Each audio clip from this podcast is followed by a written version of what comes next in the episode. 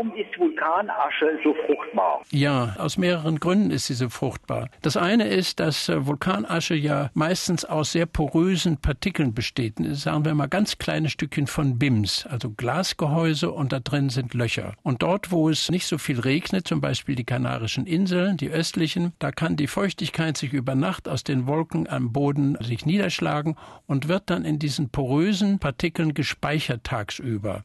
Das heißt, das Wasser steht sehr viel länger den Pflanzen zur Verfügung, als wenn es nur, sagen wir mal, polierte Sandkörner wären. Dann würde das äh, die Feuchtigkeit dann versinken. Das ist der eine Grund.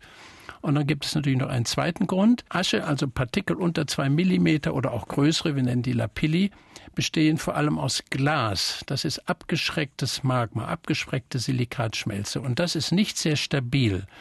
Das wird also durch das Grundwasser leicht angelöst, um es vereinfacht auszudrücken, und dabei werden sehr viele Elemente frei, die dann wichtige Elemente sind für das Wachstum von Pflanzen.